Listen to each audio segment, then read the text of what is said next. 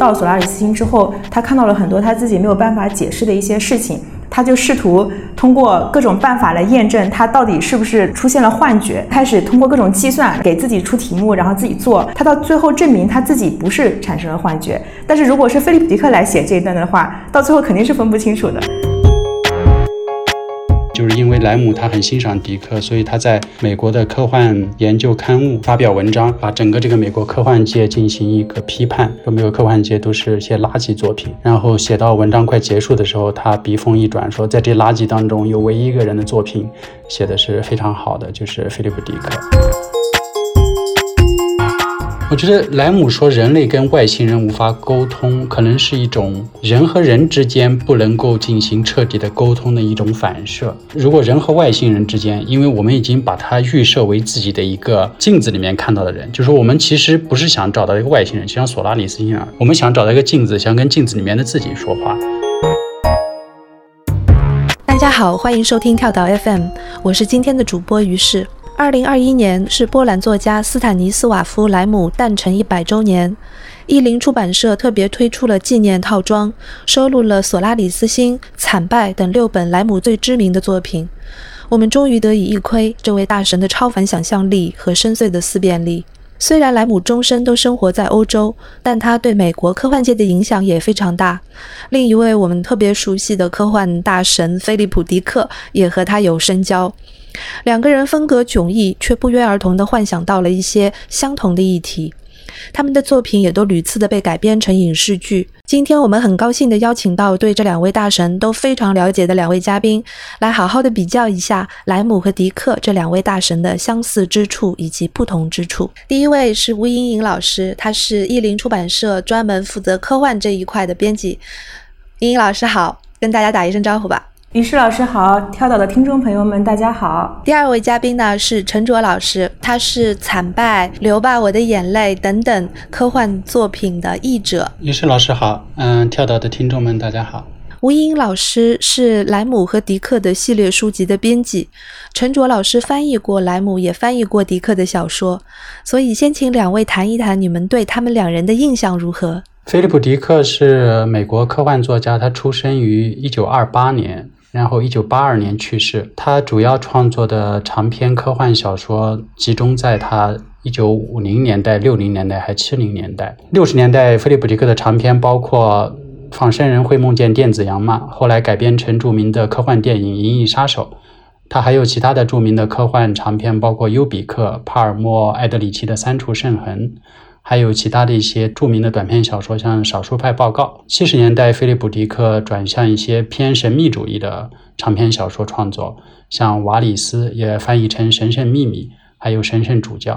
然后他八二年的时候去世。他结过五次婚，有过三个孩子。嗯，那个波兰的科幻作家就是莱姆，他其实全名叫斯坦尼斯瓦夫莱姆，然后他算是波兰的著名的作家，然后哲学家，然后所以我不是很想把他就是单独的称为叫科幻作家。然后他其实是一个就是背景非常丰富的人，包括他在二战中当过汽车的技工啊，然后但他最后他是获得了医学博士的学位，还包括他后来还创立了波兰的宇航协会，就是非常传奇的一个个人的经历。他的主要作品呢，可能就是大家就是其实之前。在中文版里面出过的，包括《索拉里斯星》，然后他其实有很多长篇小说，然后包括像《未来学大会》，然后包括《惨败》，包括我们这次出的《无敌号》，还有《伊甸》，然后像这类书。然后它的主要主题呢，就是外星交流比较多一些。然后它也会探讨很多技术层面的一些思考。除了非虚构的作品，他写了很多，包括像那种机会哲学啊，还有包括科幻小说和未来学，包括技术大全，像这种非虚构的作品，非常严肃深刻的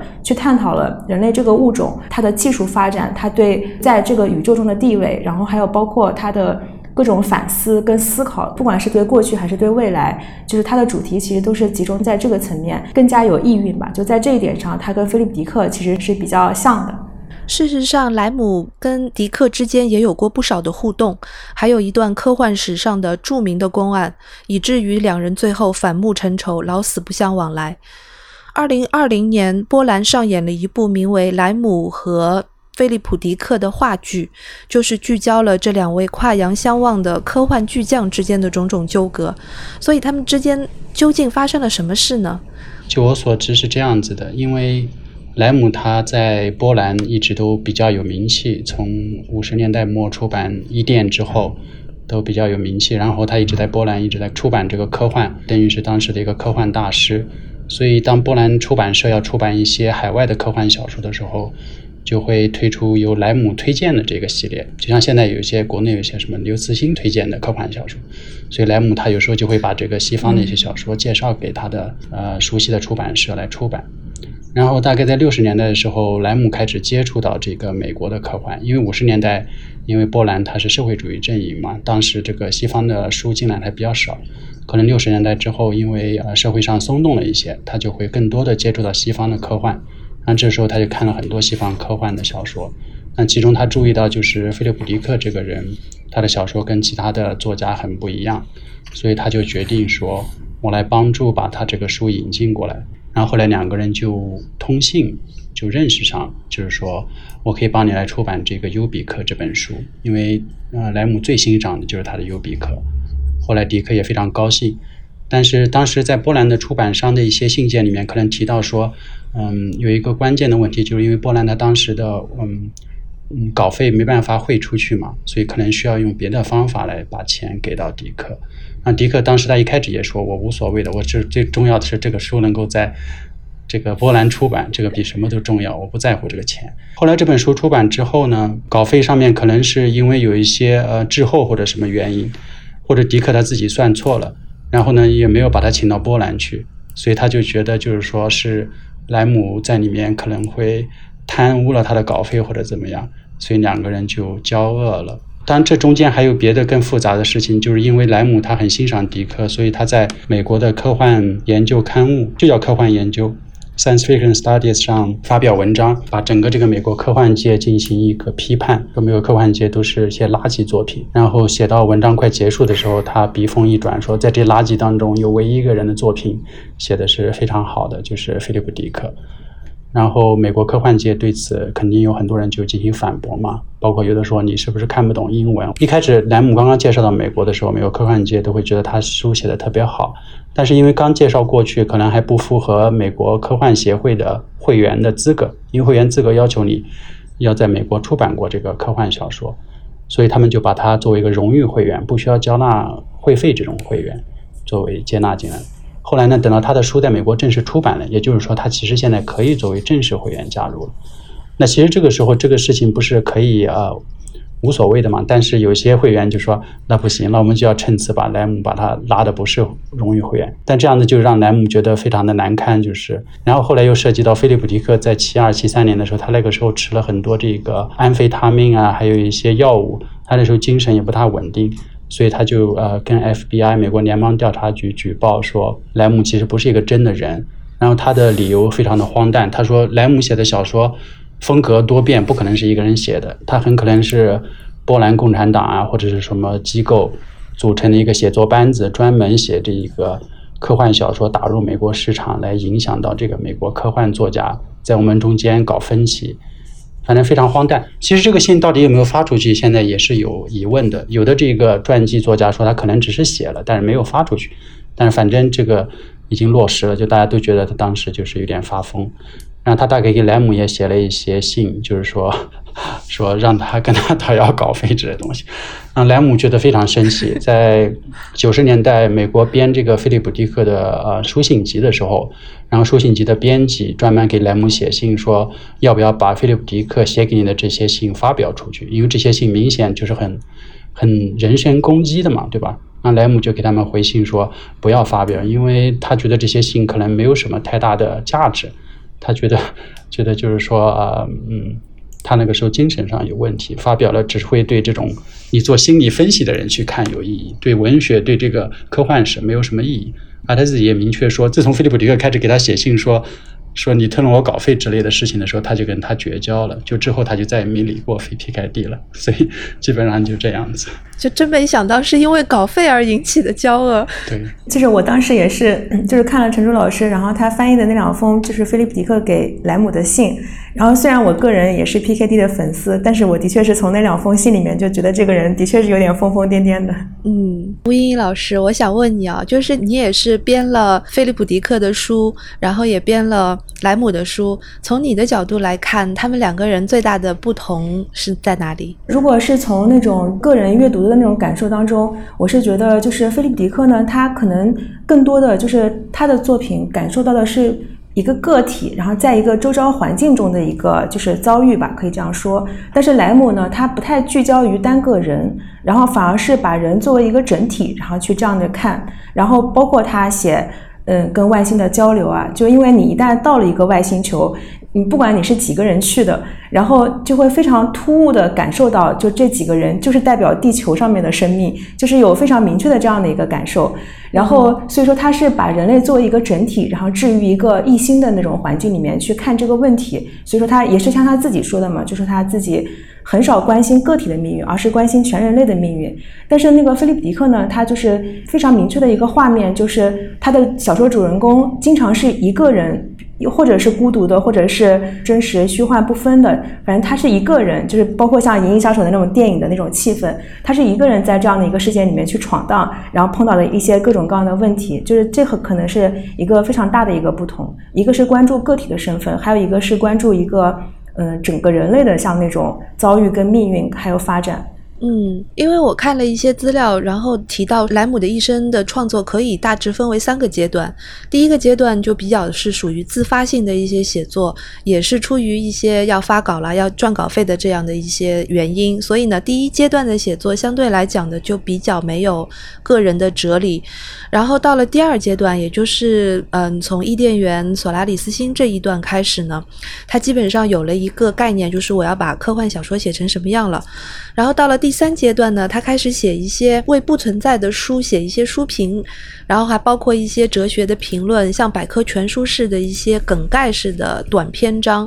所以我想来问一下，就是这一次为了纪念莱姆的一百周年诞辰，我们译林出的这一套书，主要是收集了收录了他的哪一些作品呢？其实我们的这六本书里面呢，收录的有其中有四本，就是包括像《索拉里斯星》，包括《惨败》。然后包括伊甸，还有包括那个无敌号，这四本其实都是莱姆就是非常有代表性的，就是他的就是外星交流的那一部分，因为他其实个人就是对人跟外星生命的这种交流，其实是持比较悲观的态度的，就是他就从索拉里斯星就根本性的，他觉得就是人跟外星的文明是不太可能发生理解这件事情的，所以说他这四本书其实相对来说都还是比较聚焦在这个地方。然后未来学大会呢，就这本书我也非常推荐给大家，就看起来就是非常的过瘾，就是完全是一个想象力的，就是飞驰的那种。就是我们这六本，其实说实话也也是莱姆作品里面的沧海一粟了，因为他其实。真的是创作非常丰盛的一个作家，嗯，因为刚才于适老师他说到，就是那个莱姆他有些是为了赚稿费啊，可能是因为菲利普迪克是更加为了赚稿费，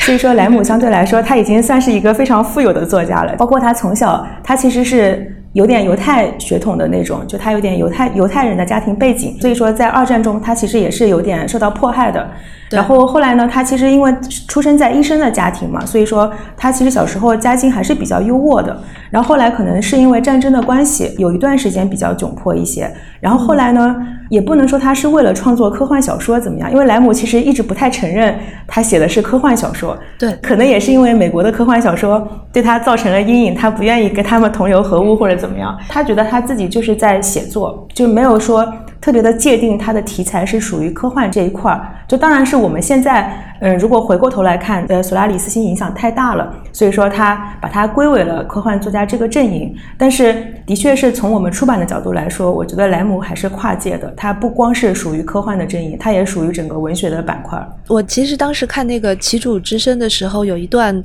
感受特别的深刻，就是他好像在别的书中都没有提到，就是直面的会提到二战的时候犹太人受迫害的。的那个场景，然后在那一段当中的一个感受，就是转世到那个德国军官的那一段，我觉得这一段相当的独特，就是很少在他的作品谱系当中，以及经历过二战的这这这些犹太人的他们的这种眼光当中，很少有这样的一种阐述，所以不妨我们就先跳出来说一说《齐楚之声》好了。那一段其实我也注意到了，非常的嗯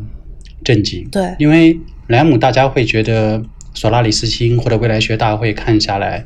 包括机器人大师这类作品，会觉得他更关注的是整个人类的跟外星人无法交流，所以觉得他可能是一个，他的大脑已经就是跟我们不一样，他他总是在考虑一些非常宏大的一个主题。总觉得他可能会觉得我们智商被他碾压，他本来智商就 一百八，从现实中也被他碾压。他自己亲自亲口说他智商一百八。对他小时候，而且好像是一个智商测验，对不对？我好像也看到了这个消息，然后说他是全波全波兰南部最聪明的小朋友。对对对对对。然后在这个奇楚之声中，他突然就是说有一个非常写实的手法，写到这个呃即将被枪决的这个犹太青年，然后希望自己转世成这个纳粹军官这个过程。当时我看的时候就想起来这个乔治斯坦纳那本书，就《语言与沉默》里面说到的，嗯，在他文章里面说说，我自己感觉我自己是个犹太人，完全是因为纳粹的原因，就说没有纳粹对这个。纳粹对犹太人的迫害的话，我自己其实没有这个特别强烈的身份认同，因为我既既不信这个，既不去犹太教堂，也不去像这个比较底层的犹太人那样还保持着很多这个犹太的文化，所以说他其实是因为这个二战把他自己的身份给发掘出来了，因为他这段是用故事中的一个犹太科学家的。口吻在回忆这一段嘛，他把这样一个体验，或者至少是亲耳听到别人的体验，放到这个小说中，我觉得是很值得去呃思考的。因为我觉得莱姆跟菲利普迪克一个很大的不同在于，他是成长在二战的这个时代，他经历了整个欧洲的毁灭过程，所以他的反思有更强烈的这个历史性啊。迪克就像刚才吴英说的，他更多是个人层面的呃探索，所以这是两个人一个很大的区别。对于呃《七柱之声》本身这个小说来说的话，它不是很长，但是它涉及到的主题却非常的繁多和啊庞大。因为莱姆在其中探讨了控制论，探讨了这个和语言学，探讨了和外星人这个交流的，包括基因科学。然后最令人震惊的是啊，他提出的设想是这个中微子它会帮助生命诞生。但是这个生命诞生之后能够干什么，却一直是他整个书后面不停的探讨的。所以这本书看起来非常过瘾。就是说，一般的科幻作家可能说，我现在想到了一个点子，我把它写出来，因为写出来就结束了嘛。因为一个点子很可能我一本书就写完了。但莱姆在基于这个前提条件下，地球受到了中微子，但这个中微子到底有什么样的这个？内容，他直到书的最后都在不断的提出这个有可能的方式来解释它，所以他一本书可能涵盖了有十五个甚至二十个可能的这个科幻的方向，他把它集中在一块了。我想到曾经有一个评论，说是莱姆是世界上阅读量最大的科幻作家，这个不是无中生有的一个评论，一定有它的一个缘由。就像刚才陈卓老师说的，它其中包含了很多的科技的、未来学的、哲学的、认知论的、控制论的等等各方面的一些知识。所以我还作为一个译者，我也有好奇心，想问一下同行，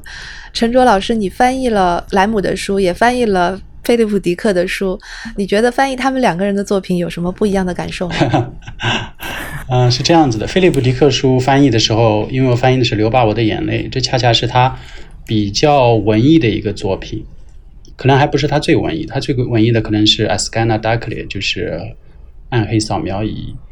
或者是像最后期的最后一本长篇啊，《Transmigration of Timothy Archer》，就是主教的轮回。我觉得。它跟嗯，你比方说翻译一些文学的作品，可能是区别不是很大。它不是太科幻，它没有太多这个思辨的东西，它更多是啊人物之间的对白，还有一些心理描写。它只有很少很少的这个科幻的成分。啊，这个莱姆的书，因为我拿到的正好是他最后的一本书，我现在已经想不起来为什么当时会做出这样 疯狂的决定。莱姆的惨败，其实他，而且我 嗯嗯，吴英，因为我当时印象中，不好意思，我插一句话，因为当时陈舟老师还是在比较了好几本书之后，然后慎重的决定了我觉得翻译难度最大的一本，然后然后感谢感谢，太恐怖了。如果让我，如果人生还有一次选择机会，我绝对不会翻译，太吓人了。对，因为《惨败》那本书里面，就是它其实有大量的就是技术实现的一个过程，就包括它在就是人类进行就是航空飞行，然后就是那种宇宙就是呃，比如说包括它那个飞船进入黑洞的那个时间港，怎么样去实现这种时空的穿梭，然后就是它有大量的就这种，它不是说它是一个点子，它是有一个具体的实现过程的。所以说，陈舟老师就是我不知道他是用了什么样的方法，然后把这些的具体的细节都翻译出来了。翻译这本书的时候，我注意到它的前面一大章，等于将近有四分之一到五五分之一到四分之一的内容是完全跟后面关系不大的。但是我当时还是从这最前面开始，最前面相当于一个呃独立的中篇小说，说到一个飞行员他去救另外一个这一个认识的司令官，现在这一个冰雪的天呃泰坦星球是土星的卫星上去，然后整个过程你可以把它当做一个单独的中篇小说来看。有点像这个，有些俄罗斯文学里面，像啊帕斯捷尔纳克的一些小说里面那种很长时间一个人在一个郊外和原野这个孤独的这种探索的过程，然后翻译的非常抓狂。它不光是有很多心理描写，还有很多很细节的对这个外星生态、外星这个地形的描写。然后最后他这个人是怎么，就是在这个遇到危险之后，然后遇到重大的事故，所有这些细节都很可怕。我估计莱姆的波兰文原文也非常可怕，因为他这个英文基本上是最长的地方有九十多个单词是一句话，是不带带标点，但是就是它非常长的一句话在描写一件事。对，一句有九十多个单词，整个一段不分段，它一句都是没有句号在中间的，有逗号的这种，所以从此以后不能再做翻译了。辛苦了。但是我我真的觉得那一那一段就是惨败的第一部分，讲到这个步行机的这一段，非常非常的好看。像我这一代的这个读者来看的话，其实脑海中已经出现了很多的具体的直观的形象，就比如说是像环太平洋啦，还有像呃新世纪福音战士啦，他们里面都已经有那些用人来控制整个一个大机器人的这么一个场景。对。然后我也觉得那一段能够充分的体现出，就是莱姆的另外的一个特点。点就是，我觉得他在文学性上面其实是可以走得很高端的，他的那些描写和他的对于语言的这个语感的运用，我觉得是一般的科幻小说当中。不太会见到的，我是觉得就是呃，莱姆的他的小说呢，就是他即使是把他的科幻的那个部分抽掉，就比如说他实现就是那技术层面的一些事情抽掉，它其实是一个完整的故事。我是觉得他的一生背景其实对他的创作还是产生了很大的影响，包括就是他莱姆他自己。他还还有很多一些像那种简笔画那些东西，就画很多那种外星生物的构造啊，还有包括他对那些书里面、小说里面外星人的那种就是进化，还有一些他的那种呃异星球的一些生命的一些想法，其实跟他的学医的一些背景，还有包括他的那种哲学层面的思考，都有就是很大的呃联系。那正好说到这里的话，就是像莱姆曾经很多次的表达。他对于菲利普·迪克也好等等的欣赏，但是在他自己的这个科幻小说的理念当中，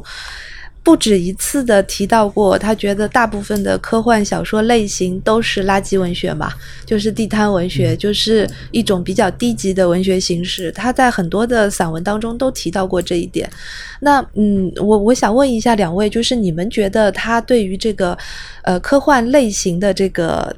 看法以及他自己投身在这个科幻的类型当中，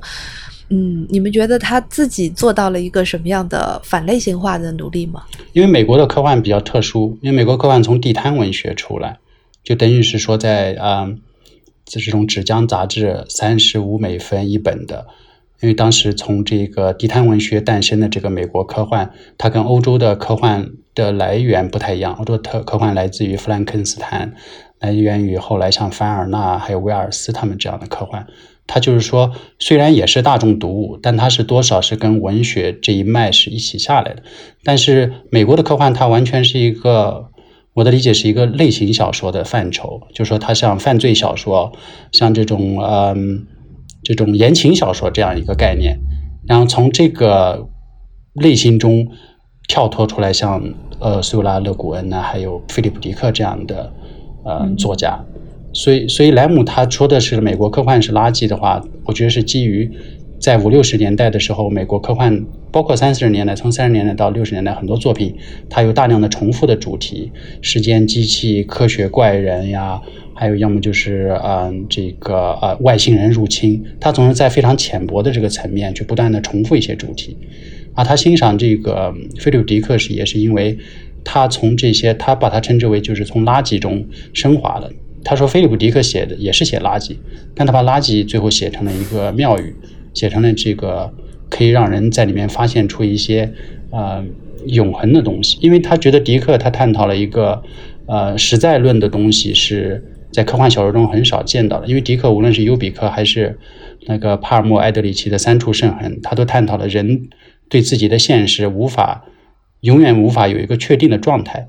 这在其他的科幻小说中之前是比较少见的，因为之前呢可能最多是给你一个结论。就是说外星人入侵了会怎么样？就 what if？然后他只是给出了一个嗯不一样的这个现实的分支。但是菲利普迪克说你不知道你在哪个现实中，他不会给你一个确定的呃现实作为结果，他不给你一个结论，他让你看完他的小说之后，你总是处在一个没有真和没有假，没有什么是真正的现实的这样一个呃状态。所以莱姆觉得迪克在他的小说中发掘出来这一点是其他的科幻小说所达不到的，然后这一点他觉得是超脱科幻这个类型本身的这一块，所以他是比较欣赏到他的。而莱姆自己的话，我觉得他从来就不把自己当做科幻小说这样一个存在。只不过是因为他美国出版商可能要出版他的小说，把他介绍过去啊，那边正好有这样一个类型，就这样去啊，把它贴上标签。而他在波兰的时候，之所以科幻这样一个身份来出版，是因为当时还有这个波兰有严格的这个文化审查，他需要把他这个把自己藏身在这样一个类似于儿童的这个呃类型里面，这样的话会避开一些审查。但他其实后来还是遇到一些审查。八十年代的时候，他有一些访谈，到了九十年代会再版，然后再去。啊，把一些完整的版本放出来。科幻其实像刚才吴莹说的，他很多的作品里面，他的情节性是让位于他的思辨，他的思辨往往会突然会出现，然后会跳脱到他的情节之外。因为我们现在科幻的范围更加广博了嘛，所以我们已经可以说科幻跟莱姆一个很大的交集。但是你往越往前去。看整个这个图书市场的话，跟它的交集会越小一些。是，而且其实，嗯，就是单就美国的科幻小说来说呢，它其实它自己到，比如说到迪克那个年代，到六十年代，二十世纪六十年代之后，它其实美国的科幻它自身也是对自己有一个反思的，就是感觉，因为它国内的学者他也会抨击，就是说怎么科幻文学这么的。低级或者怎么样？因为包括迪克他自己刚开始，他也是想要做，就是走纯文学创作那个路线的，就是不想写科幻。但他后来，因为他呃纯文学很多好几本创作好像都投稿失败了，然后后来他转为就是科幻创作之后，他反而被出版商接纳了，所以说他开始慢慢走上了这条路。但是呢，他对美国当时三十年代到五十年代那个科幻小说，就所谓的科幻黄金时代，他也是有一个反思，就是其实是以迪克为转折点的。他们后来就是。学者会把他那段时间称为叫新浪潮运动。他其实他这个运动本身就是对科幻这个就是非常浅薄的这个类型化的一个反思。他后面就是包括像菲利普迪克，包括像巴拉德，包括像后来的神经漫游者的出现，他其实已经跳脱出了就是科幻黄金时代的那种范式，然后他走向了更加深刻的，就是不管是哲学的、心理的，还是社会学层面的一些，就是嗯，可以说是杂糅跟思考吧。就他。它给科幻这个门类其实是赋予了一定的深度的，然后包括到现在的发展，它其实是就像陈舟老师说，它其实真的是更加广博了。所以说，我们觉得把莱姆放放到这里面去，它是嗯可以兼容并并收的。的确是在之前感觉好像它根根本就不是一个类型的一个事物。所以说，他们自己其实都是觉得好像我不能把我归成科幻小说，并不是说科幻这个类型本身不行，而是说在某个特定的时间段，它的确是属于。比较地摊文学的那个出版物吧，应该算是。其实莱姆对美国科幻是有刺激的，就像我刚才一开始说的，在在七二年到七三年的时候，莱姆写的那篇文章就是说，Science fiction is a hopeless case with exceptions，说科幻小说是一个毫无希望的类型，但只有一个例外。当时这个文章发表在美国的科幻研究这个杂志。现在说这个科幻研究杂志多么牛，但当时只是说是内部一个就是很小范围内的一个杂志，但是也引起了这个科幻界的震动。虽然说大家对他就是说嘴硬，就是说还是反驳，但但是从他这个文章发表之后开始，从学术界开始反思，开始讨论，有更多这个深刻的思考。因为他完全是一个外来人的身份，我来评价你整个这个美国科幻界。他虽然说话难听，但是很多是非常中肯的。所以，也就是从七十年代开始，包括像达克苏文他们开始对科幻有一个学术框架上的一个思考，然后。他从这个角度来说，对科幻进行反思，也能够反过来促成很多科幻小说家自己去有更多的创作。所以莱姆对美国科幻是有一个很大的贡献，不光是他的作品，还有他的欧洲的这个角度的反思性。对，因为他那个一九八一年的时候，就是好像那个科幻研究上面还刊登了一个美国，他是记者嘛，还是呃类似媒体人吧，好像是亲自前往了波兰，到莱姆的家里面去，对他进行了一个长篇的一个就是采访，可能也是从侧面反映了就是美国科幻界。他也是想要寻求一些外部的一些意见，然后进来进行自我的一些反思和和整理吧。我其实看莱姆的一些作品，还有他的一些观点的时候，经常会想到中国的一位科幻作家的论点，就是韩松老师经常会说，科幻其实就是现实主义嘛。科幻跟现实主义之间的这个关系相当的微妙，就好像前面陈卓老师说的，他在波兰的那个年代，可能很多现实主义题材就只能包裹在科幻的这个题材当中进行挖掘。然后还有一点就是，莱姆对于他自己本身是一个非常有好奇心的人，他对于未来的和科技的思想本身不断的在脑子里面进行酝酿、进行发展。然后他要把这个东西继续想下去的办法就是写作。就好像他在人生的后半段，就是晚期的一些写作，他曾经说过，就是要把想象力写成一些非常概括性的一些短的篇章，这些并不是为了发表，而只是为了促进他自己的一个思想。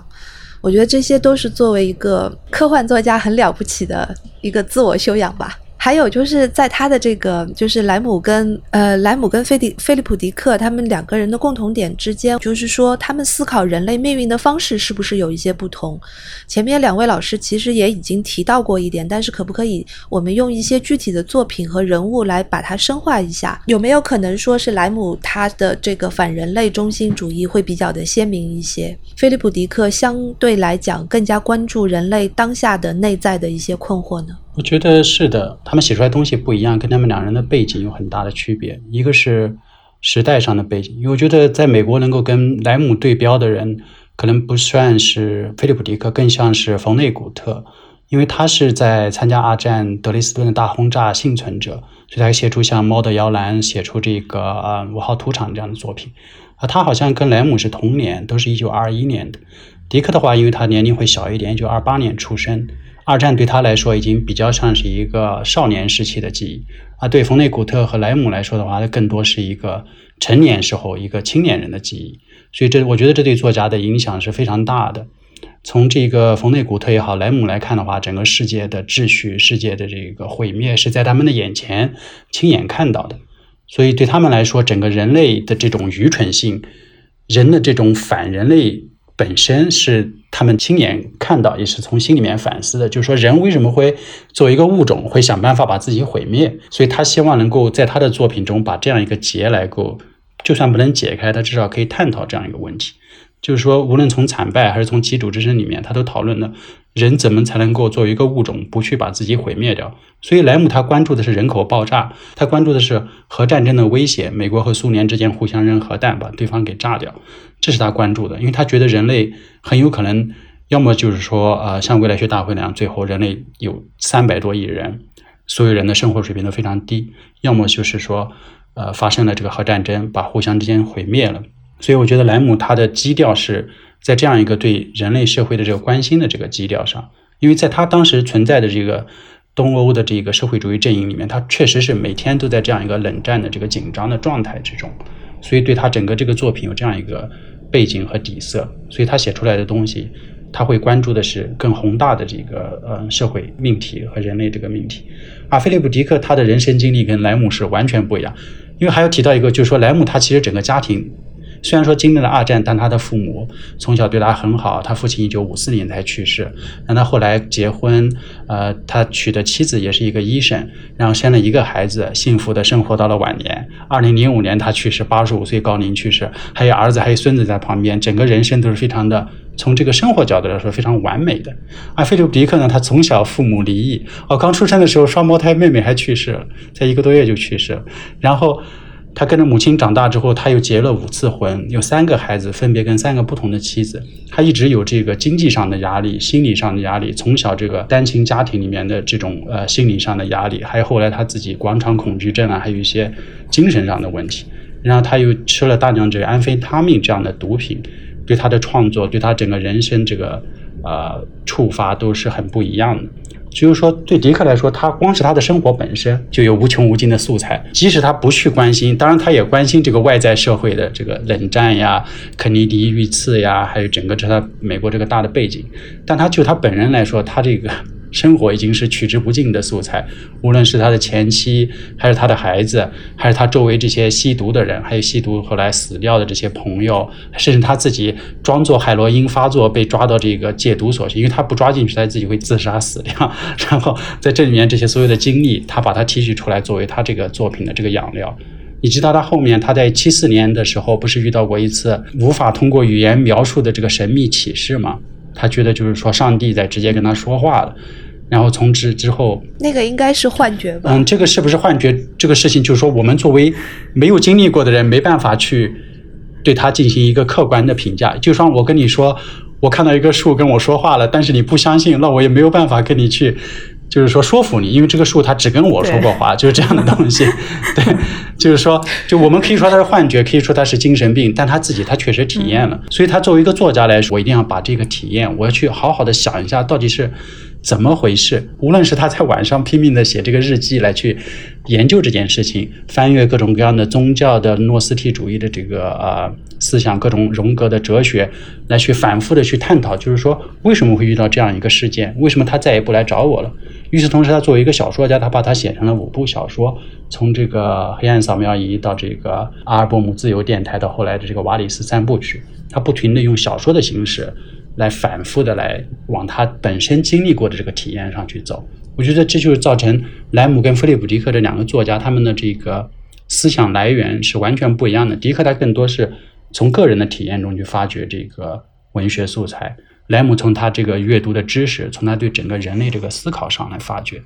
所以两个人都取得了完全不一样的这个成就。比如说，我们读者在看菲利普迪克跟莱姆的小说的时候，就常常会发现，就是菲利普迪克小说的那个主人公，比如说他是孤独的，有些时候他分不清楚他到底是在真实的呃还是在幻境当中，就这个他是完全分不清楚的。特别是尤比克那本书，比如说我们随着他情节的开展，会跟着他作者的思路，然后去。大概的去想一想，就就组织一下他就是嗯，他语言给我们带来的一些信息。但后来他不断的就是去推翻你的设定，也不断的推翻他自己的设定。他到最后就是推翻来推翻去，一直在推翻。然后到最后他也没有给你一个确切的答案，就是说到底他到哪边是真的，哪边是假的，他就不会，因为他自己可能也没有答案，就是自己可能也分不清楚那个树到底有没有跟他说话。但是莱姆呢，他的作品就是。虽然说他有些时候他是有一些悲观的、荒诞的，但他他的个人就他里面的主，不管是主人公还是他的一些配角或者是怎么样，他的就是在各种决定方面，他都是比较坚定的，就是他是符合逻辑的。包括他有一个真实跟虚幻的验证，因为《索拉里斯星》里面也有这样的一个好玩的桥段，就是那个那个主角他刚到索拉里斯星之后，他看到了很多他自己没有办法解释的一些事情。他就试图通过各种办法来验证他到底是不是出现了幻觉，然后开始通过各种计算，然后就是给自己出题目，然后自己做，然后通过各种设定，然后来做。他不管怎么样，他就是说，他到最后证明他自己不是产生了幻觉。但是如果是菲利普迪克来写这一段的话，到最后肯定是分不清楚的。是的，是的，是的。我在看未来学大会的时候也有这样的感觉，因为它的结尾的时候等于是出来了嘛。但如果说是迪克写的话，他绝对不会让你出来。就对我也是这样觉得。我觉得你们两个基本上都在做一个游戏，就是同样的一个故事，如果让这两个人来写，会写成什么样？你们心里面都会有一个大致的方向。这个太有意思了，因为这两个人，因为从他们个人的每个人不同的创作方向出发。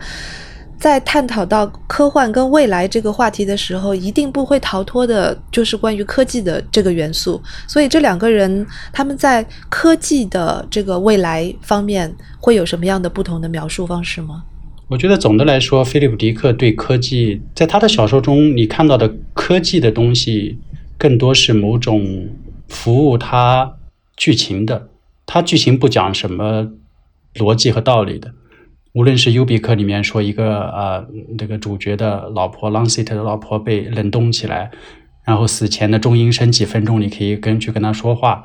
或者说像这个嗯《阴影杀手》里面的未来这个仿生人的出现，对他来说技术的细节不是最重要的，他可以把它放上各种各样的这个框架来满足他写作的需求，但对莱姆来说，他的科技的细节却。非常的呃重要，它即使说这些科学技术还没有发生出来，但它却是基于现有的科技去进行包装，进行嗯，我觉得是它是在他的大脑里面对目前的科技手段进行一个迭代，说如果说虚拟现实往前发展会怎么样？如果说这个毒品不但是可以给你带来幻觉，还可以帮你去实现各种各样的呃社会工程学上的工作会怎么样？就说他对莱姆来说，科技更多是他创作的这个框架的结构。就说科技在莱姆的作品中的作用，我觉得比菲利普迪克的作用要大得多。但是在现实中，我觉得莱姆对科技还是比较悲观主义的。他不觉得就是说科技会给人类带来多大的这个好处，特别是现在互联网呀这些发展。我记得有一个莱姆定律嘛，呃，Lam's Law，他就说到，No one reads if someone does read, he doesn't understand it. If he understands, he immediately forgets. 他的主要的意思就是说，当今世界这个信息不是太少，而是太多了。特别是互联网出来之后，很多人就是说，根本没有自己的获取知识的能力啊。即使他有一点点获取的能力的话，他也会马上就会把它遗忘掉。因为很可能有新的信息马上就冲刷过来了，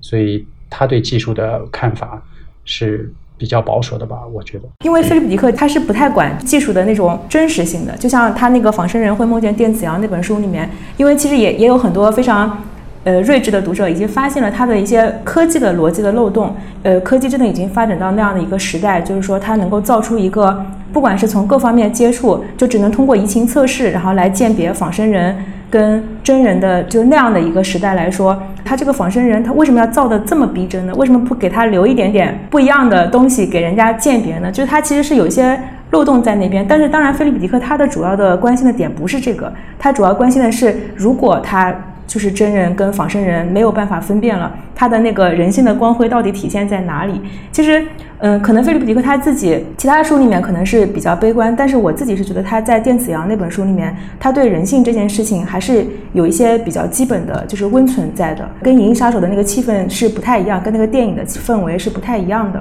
我看了一篇，就是莱姆在二零零五年的时候接受的一个采访，然后在那篇采访当中，他就表达了他对于科幻。小说流派整个的一个失望，以及他对于技术进步这件事情的一个普遍的悲观主义，而且他认为人体是不适合太空旅行的，认为信息技术使人们淹没在大量的低质量的信息当中。而且最有趣的是，他在那篇采访中说：“我认为真正的智能机器人既不可取，也不可能建造出来。” 我觉得由莱姆来讲出这段话，特别的让人深思。毕竟他在他的小说中也塑造了那么多人跟非人，就是地外生命的形式沟通的这种不可能。最后他得出的一个结论是，真正的智能机器人是不可能的。我忘了他在他是在哪一本书里面说的。他其实对人工智能的，就是这一块的飞速的这种发展，他其实是比较持怀疑态度的。他可能就是觉得，对的，就是人工智能，它可能是。相当于是技术发展道路上的一个过程吧，但是他其实是怀疑这整件事的逻辑性的，就是说，为什么地球上已经有七十亿人，就是我们如果按我们现在的那个人口基数来说，为什么已经有这么多人了，还要去制造一个跟人那么像的人工智能的机器人？就是因为本来机器人创造出来，它就是为了弥补人在有一些主观上面或者有一些那些。就是差错上面，它那个可以弥补人的，就是这方面的一些缺陷吧，可以这样说。但是如果人工智能它也会主动，就是有有主观能动性，然后它也有模糊性计算，它也会犯错，它更加的像人，就是那它存在的意义又在哪里呢？所以说他觉得，嗯，人工智能的发展它可能只是一个过程，等到哪天发展不下去了，人类会自己意识到，就这个事情本身就不值得做，不应该走这样的一个道路。就他是去探讨，就是技术发展到未来，它到底有没有一个康庄大道让你去走，还是说他这个像索拉里斯星学那样，他研究到最后可能感觉好像就是这么多人投入进去，到最后研究出来也没有任何一个确切的结果。那个小说里面还有一句我当时印象非常深刻的一句话，然后他就说他在一个图书馆里面，就是图书室吧，应该这样说，然后就是周围全是索拉里斯星学的东西，然后。他说：“嗯，就身处在那样的一个环境里面，看到那么多卷帙浩繁的这些著作跟研究的一些作品，就是给人一种错觉，他们里面必然有一个理论是正确的，但其实根本就不是。就是那段非常讽刺。这个其实也是莱姆的一个母题吧？我觉得他每一本书其实都在重复的这样的一个母题，就是人认知这个世界，包括人认知自己本身，包括地球之外的可能会有的宇宙文明。”这些认知都有可能是没有办法完成的。是他这个理论，呃，怎么说呢？我觉得还是真的是比较难被推翻的。比如说，我们现在一直在追求，就是要跟地外文明去接触、建立联系，这样。但有可能外星生命真的是我们没有办法理解的，就是有可能我们每天都在进行第一类接触，但是我们没有意识到。所以说，很多人会觉得他就是设立了一个天花板在那边，就你没有办法去驳斥他这个理论。我觉得莱姆说人类跟外星人无法沟通，可能是一种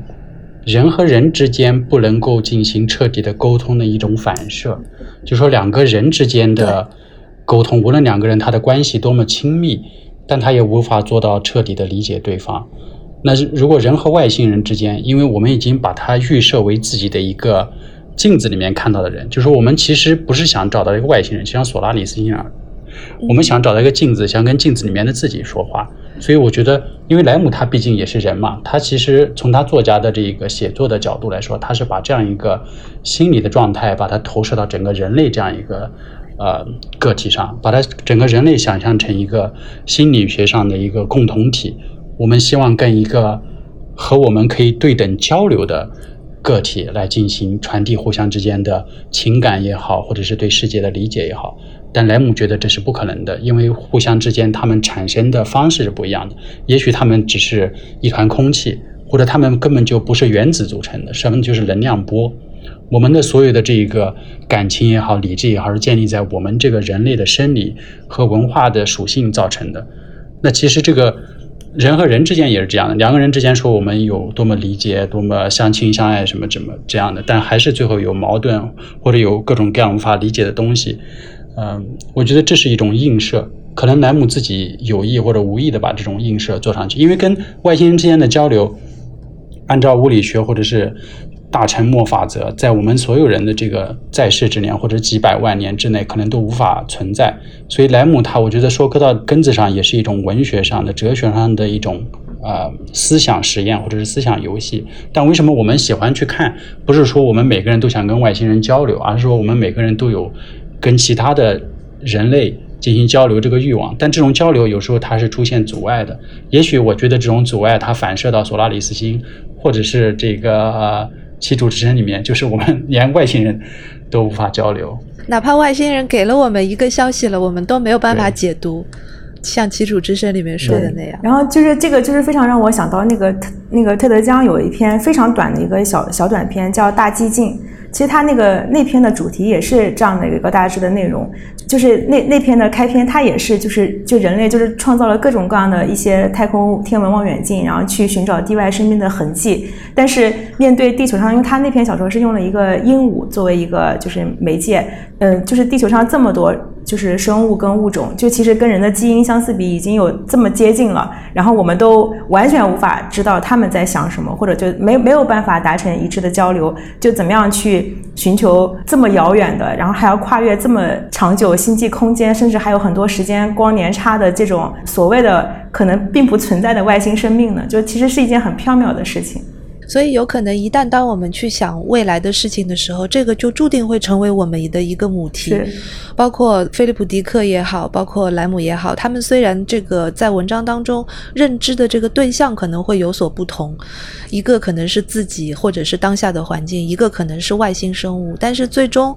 这些科幻作家、这些科幻大神们面对的问题都是一样，就是我们认知外部世界。内部世界的一种不可能，这个是文明的一个局限吧？文明的局限，还有他个人认知的局限。因为一个人他作为作家，可能是他写作的过程，也是他跟自己一个对话，去认知自己的一个过程。他认知自己有界限，就他最后还是认不清自己到底是一个什么样的状态。那问题来了，莱姆和迪克都在写作中探索了人类的认知问题，但这样的文学作品被影视化之后，就会遭遇很大的难题，因为在大荧幕上用视觉语言是很难阐释哲学性的思辨。莱姆的《索拉里斯星》就被翻拍过三次，迪克的很多小说也都翻拍成了电影和剧集。嗯，想请两位嘉宾谈一谈你们对他们的影视衍生作品有什么样的想法？嗯，《索拉里斯星》看过两遍，我觉得改编的还挺好的。虽然莱姆自己不喜欢，但是莱姆后来说评价说，跟索德伯格那一版比，塔可夫斯基的已经算神作了。所以，我觉得 比上不足，比下有。对，就是在零五年的这个访谈里面，他提到，他说索德伯格的太恐怖了，那，塔科夫斯基的还是还可以的。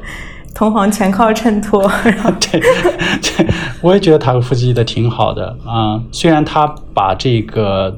故事拉得很长，他讲述了大量这个太空飞行员自己家里面的一个非常长的一段故事，但是我觉得。从某种角度上来说，他可能探讨了莱姆在原著中没有探讨的一部分，就是说人他是从何而来的，在他去到索拉里斯星之前，这样一个心理的、家庭的、社会的背景是怎么样的？莱姆他可能就是一笔带过了，但在塔可夫斯基那里，他用了非常浓重的这个笔墨来。呃，描写这样一个事情，虽然作为观影者来说可能会觉得非常的沉闷，但如果你慢慢的去体会的话，你会觉得它整个这一个部分是非常的必要的。在这个来到索拉里斯基星之前，他整个这样一个背景吧。同样，我觉得塔夫斯基在改编这个《路边野餐》的时候，也是一样的一个结果。《路边野餐》也是莱姆非常欣赏的一个科幻小说，就是后来嗯，塔科夫斯基改编成那个《潜行者》。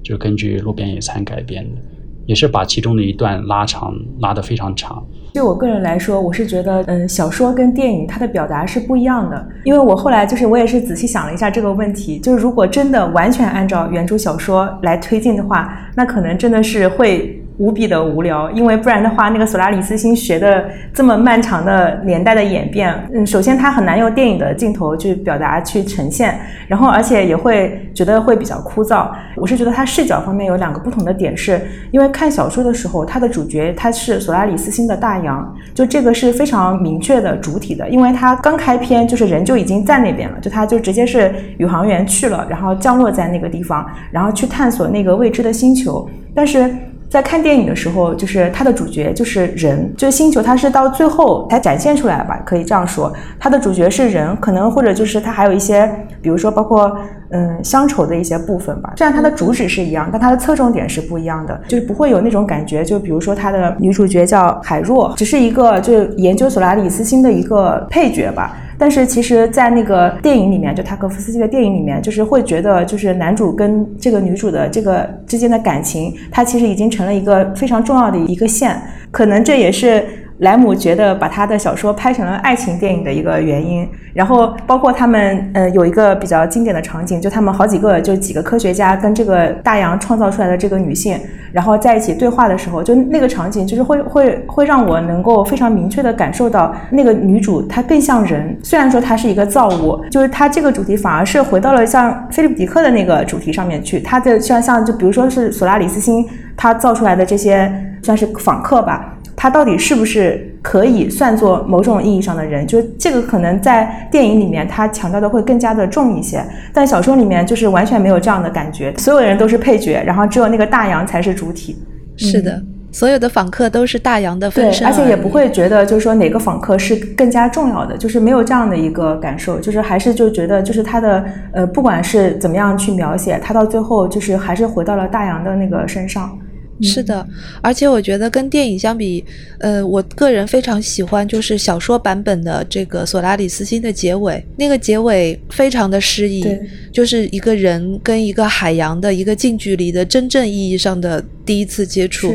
我觉得这个哪怕是塔可夫斯基的电影都没有拍出那个诗意的感受，他把它有可能就是外化为了塔可夫斯基一贯。擅长的一个乡愁的主题，就是刚才陈卓老师说的，就是他是从哪里来的，他的那个家乡和他的家园，就把它转化为那样的一个主题了。导演他也是，比如说人是有局限性的，因为导演他也是有他的视角跟他的想要侧重表达的一些重点，而且就在我个人看来，我觉得小说他创作出来了，他的诠释跟解读权已经给读者了，就是不存在说谁的解读是最权威的，就这样的一个说法，不然的话，就是可能就只能作者他自己来解读了。因为刚才我们说到这个影视化的时候，大家都会意识到很多像莱姆书中的一些思辨的内容、思想性的推进的内容是没有办法用影视的语言来表达的。所以我想请问一下两位嘉宾，在你们心目当中，莱姆的书中最让你印象深刻或者最让你拍案叫绝的一段思辨的内容，分别是哪本书里的哪一段？整个这个未来学大会和七主之声，我刚刚看过，印象比较深，我觉得都特别好，想把整本书都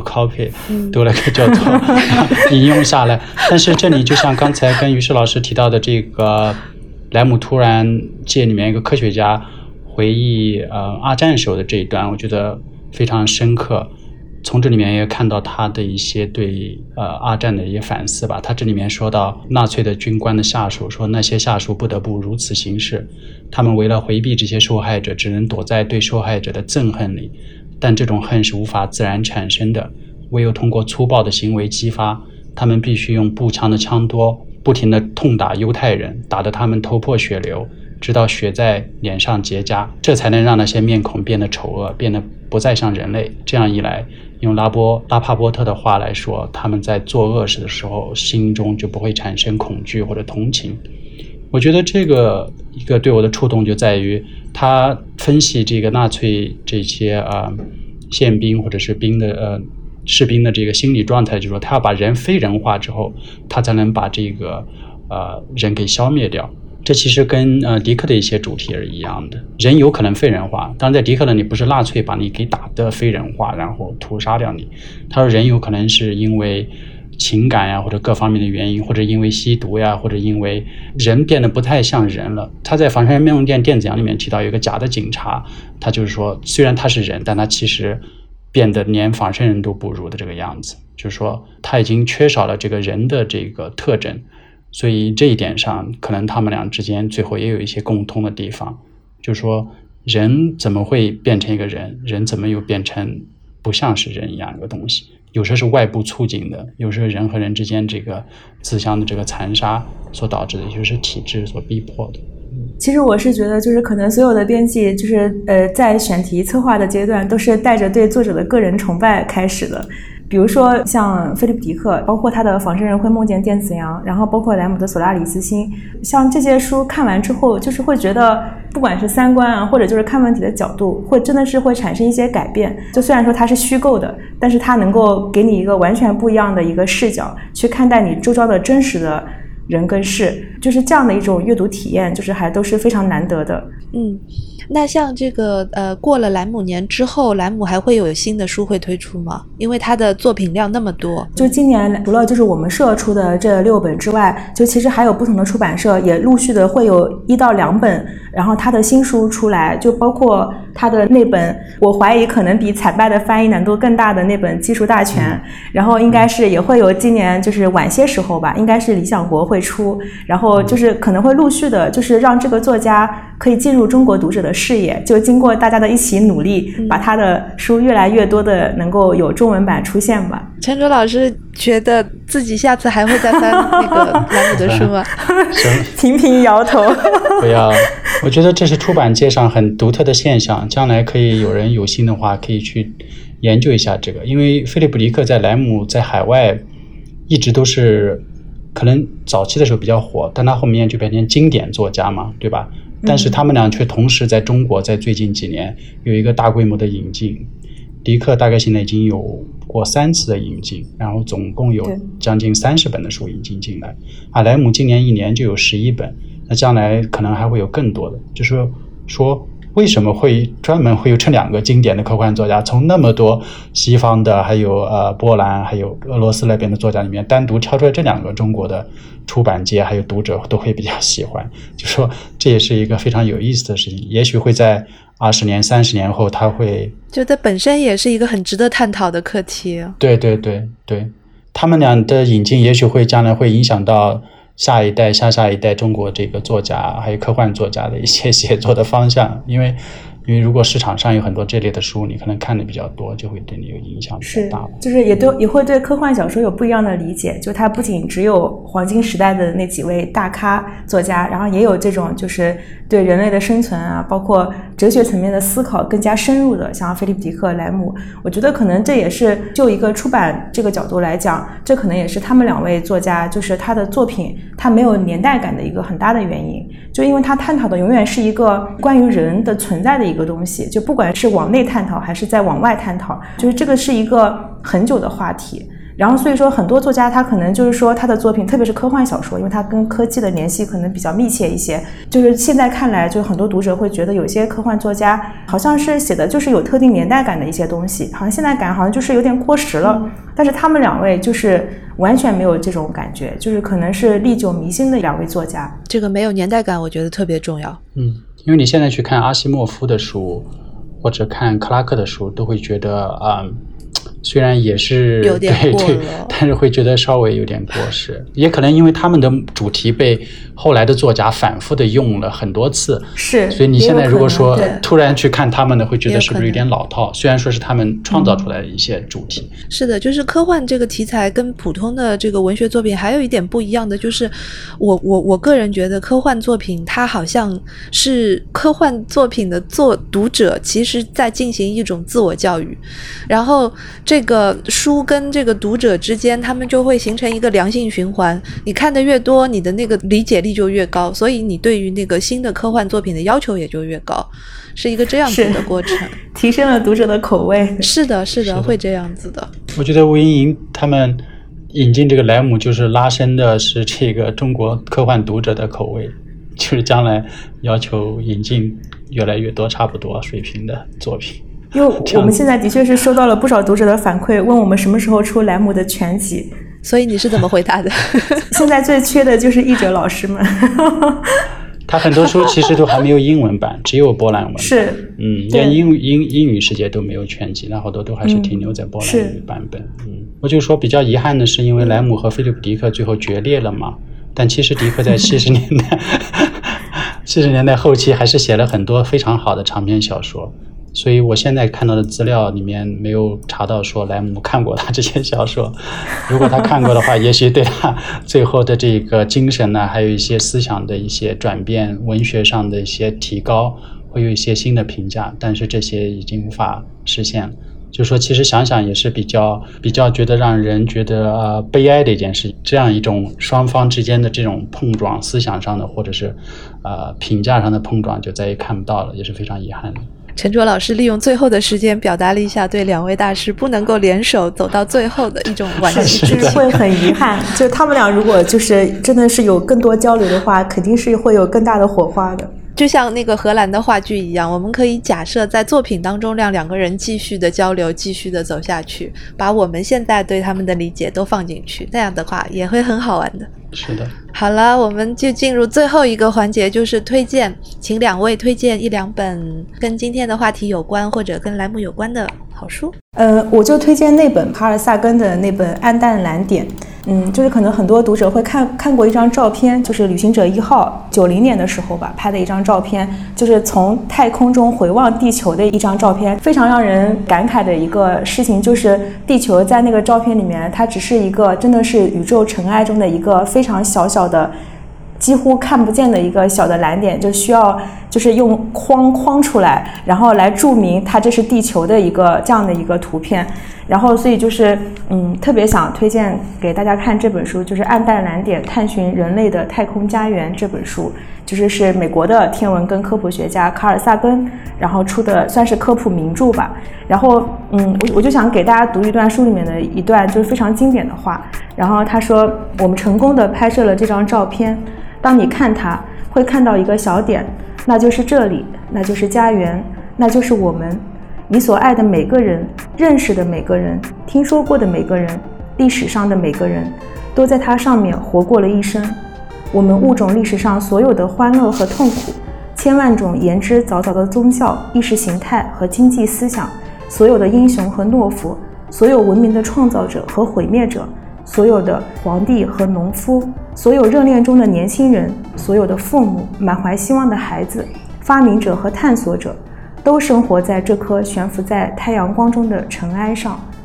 就是这样的一段话，非常的浪漫和诗意，然后也是不管是莱姆还是就是讲外星交流的一些其他的科幻作家，就是从太空中回望地球，不管是是向外飞还是向后去回望，就是在这样的一个非常好的一张照片里面，然后都显示出来了，然后所以说特别的推荐《暗淡蓝点》这本书。谢谢莹莹老师，这本书完全符合莱姆所探讨的人在宇宙中到底是一个什么样的位置。我小时候看过，非常喜欢，是卡尔萨根的我的入门读物。是，暗淡蓝点还是高中时候看的。嗯，我推荐两本，一本是呃科幻小说，那个安迪维尔最新的一本叫《挽救计划》。《挽救计划》我前一段时间刚看过它的英文版，它刚刚出来，英文版应该叫 Project Hail Mary。这本小说跟他原来写的《火星救援》很不一样，因为《火星救援》里面主要是非常现实主义的一个科幻，这个拯救这个，啊，这个里面有非常超越他原来这个现实层面的科幻，有很多跟外星人之间的交流，语言学上怎么交流也非常的有意思，会推荐给大家看。还有一个是，呃，一个美国记者在好像是五十年代写的吧，一个嗯，他采访德国人的一个书。叫他们以为他们是自由的，英文应该叫 They thought they were free。那 German 是 nineteen thirty three to forty five。他就是用采访的方式采访这个战后德国的十个普通人，能够知道他们当时是怎么加入纳粹的，从他们在各种情况下怎么去接受纳粹的这个宣传，然后呃内心深处去拥护这个纳粹。我觉得从这一块可以去呃侧面的了解一下莱姆啊。特别是莱姆他这个创作，这个他在青年时候的这样一个背景。好的，谢谢陈卓老师的推荐，谢谢两位老师参加我们今天的讨论，谢谢，拜拜，拜拜，谢谢，拜拜。